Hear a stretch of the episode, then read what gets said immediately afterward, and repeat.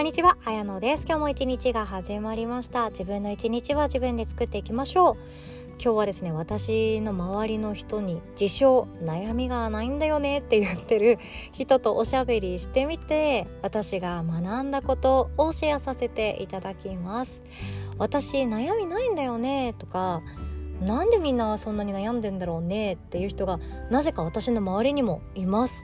めっちゃ羨ましいです。正直めっちゃ羨ましかったんですけど実はそうでもないかもしれないっていう気づきと思いがありますので私悩んでばっかなんだけどなーって思って自分のことがあんまり認められないとか何で私ずっと悩んでるんだろうダメな人間だなって思ってる方に届いたらなっていう思いを込めてシェアさせていただきます。とその前に1点だけお知らせをさせてください。いよいよ来月からスタートとなります。ウェルビーマインドフルネス指導者養成講座でございます。すでにお申し込みしてくださっている方はこれからどうぞよろしくお願いします。講座お申し込みされた方のみにご招待しております。限定 LINE がございますのでそこで準備しております。動画のプレイリストであったりあとはビジネスのベーシック毎朝音声が届くメルマガをスタートすることができますので随時ご案内させていただいております。まだ招待されてないんですけどっていう方は是非ともご連絡お願いいたします。で私も桂先生ももともとはこのマインドフルネスっていうのは好きではあるけれどもメインの仕事にはする予定は実は実はなかったんですよね。多分なかったです 過去を振り返ってもマインドフルネス好きだけどこれをヨガの日のメインにしようなんて思ってもいなくってでもなんでこうなったかっていうといろんなことがあったからなんですよね。コロナっていうものがやってきて私たちは生きづらさっていうものをさらに抱え込むっていうことがありましたで私も桂先生もこれまでの自分の人生を振り返るといろんなことがあったよねって言った具合にやっぱり心と体っていうものそれが密接に交わっていて自分と同じような経験をしてきた人と痛みとか苦しみとかを分かち合うだけじゃなくってその人が今度は誰かの心に火を灯す。そんな人生を歩んでほしい。そんな思いを込めて今回講座をご用意させていただきました。で桂先生は桂先生で私は理解することがきっともう分かる分かるって言いたくってもきっと分かることができない。乳がんっていうものを経験されていてすごい軽減されてんですよ本当すごいなって思います桂先生だけじゃなくって今目の前で病気と戦っている人であったり病気と戦っている家族がいらっしゃる方っていうのは本当にすごいことなんですよね。いつもいろんな不安とか私には想像もできないような悲しみとか苦しさとか痛みっていうものを抱えられているんじゃないかなとも思っています。で一方の私はですね病気と比べ物にならないくらいちっちゃな悩みではあったんですけど人間関係というものをちっちゃい頃からずっとうじうじうじうじ悩んできました。社会人になってもそうで何をやっても幸せってどこにあるんだろうっていう幸せ探しの旅であったり自分迷子だなっていう人生どうしたらいいんだろうっていうどこに進めばいいの誰か教えてっていう自分で自分の人生を生きづらくしているような人間でもありました。自己肯定感の低さもあとは生理痛が重たくて苦しいなとかいろんなことにちっちゃくちっちゃく壁にぶつかってきた人間ではあるんですよね。そういうものをトータルしてやっぱり心と体のことってこれからも学んだことをシェアしていきたいなっていう思いが一番強いです。なので今回ですねベルビーマインドフルネスっていうものそれを教えられる人心のプロを育てたくて講座を開講することに至りました。今年は11月の1ヶ月講座が最後となります。来年は今のところ3月もしくは5月を予定しているんですけれどもちょっと未定ではあります。大変申し訳ないんですけど価格は値上げさせていただきますっていうことと同じサービスがつくかどうかは今のところ未定でございます。っていうことがありますのでもう絶対に学んでおきたいという方は今回の11月講座をおすすめしておりますのでこの音声の概要欄の URL リンクにも載っておりますのでぜひともチェックしていただけますと嬉しいです。お会いできるのを楽しみにしております。では本題に行きましょう。私の周りの自称悩みがないっていう人たちとおしゃべりした結果でございます。なんやねんって思うかもしれないんですけどやっぱり学ぶことってあるんですよね。で自称悩みがないって言ってる人私悩みがないんだよねとかみんななんであんなに悩んでんだろうねって言ってる人はですね私の周りに友達に2人ぐらいとそして義理のお母さんがそうなんですよね。悩みないわだったりなんでみんなあんなに悩んでばっかりいるのねってすごいわねっていうことを言っているんですよね。私からしたら悩みがないってどういうこと？っていう疑問だらけなんですよ。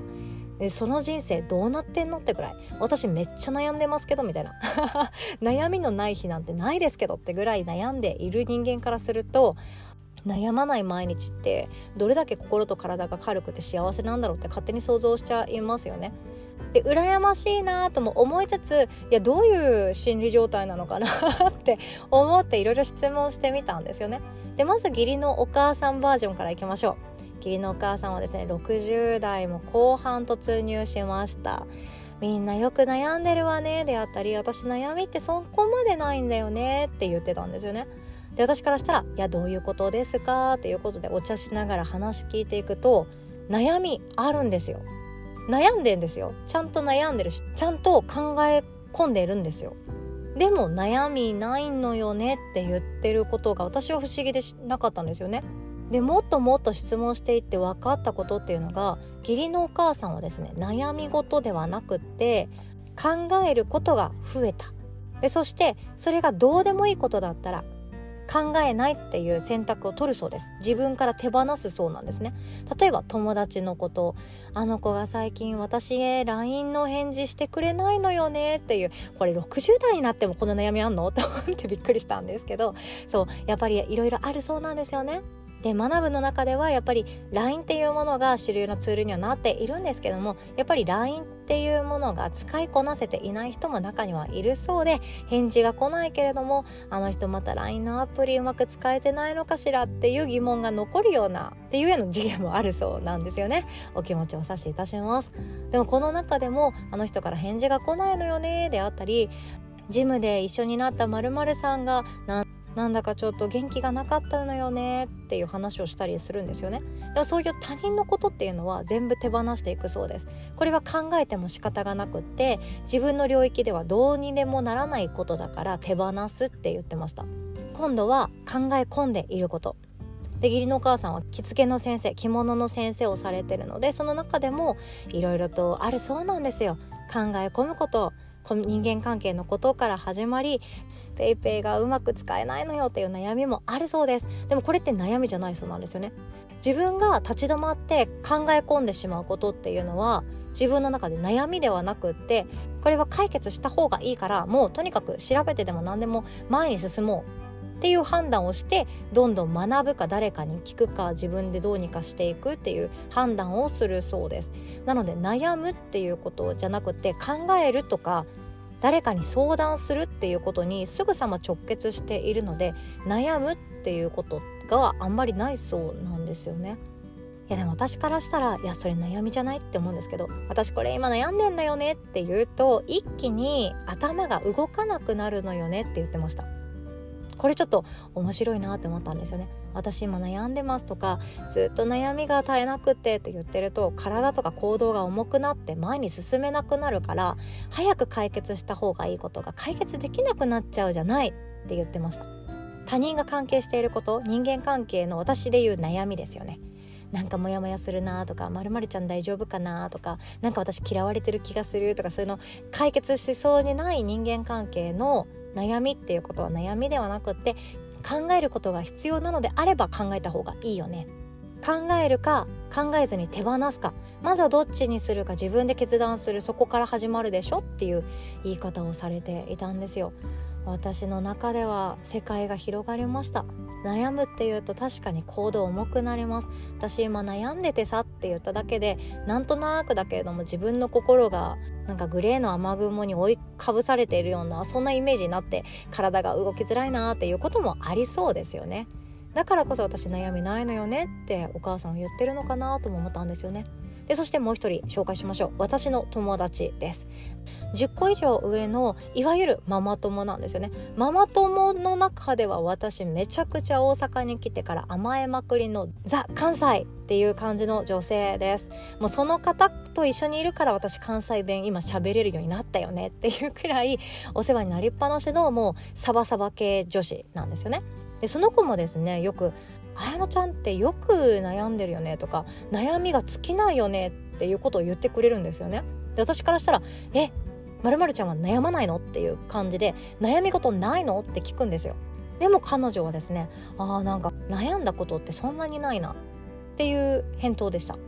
でもですねその後にその私の友達悩みがないって自称を言ってる友達からするといや羨ましいのよって言ってました。悩みがあるって一生懸命立ち向かってる証拠じゃん。羨ましいわって言ってました。私からしたら、ね、あ悩みたくないのよって思うんですけど その方からすると羨ましい。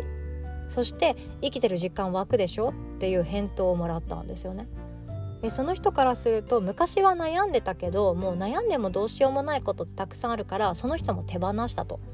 手放したからほとんど自分で頭を抱えるような悩みと出会っていないっていう風に言ってたんですよね。でも話聞いていくと最近さ体がこんななってさ針とか行ってんだよとかもう整体週に何回か行ってんだよとかいや昨日腰がさとかなんかいろいろ言ってんですよ。でもこれを彼女は悩みだと思ってないってことなんですよね。義理のお母さんと一緒でした。これはどうにかしなきゃいけないから悩んでる場合じゃないのよ。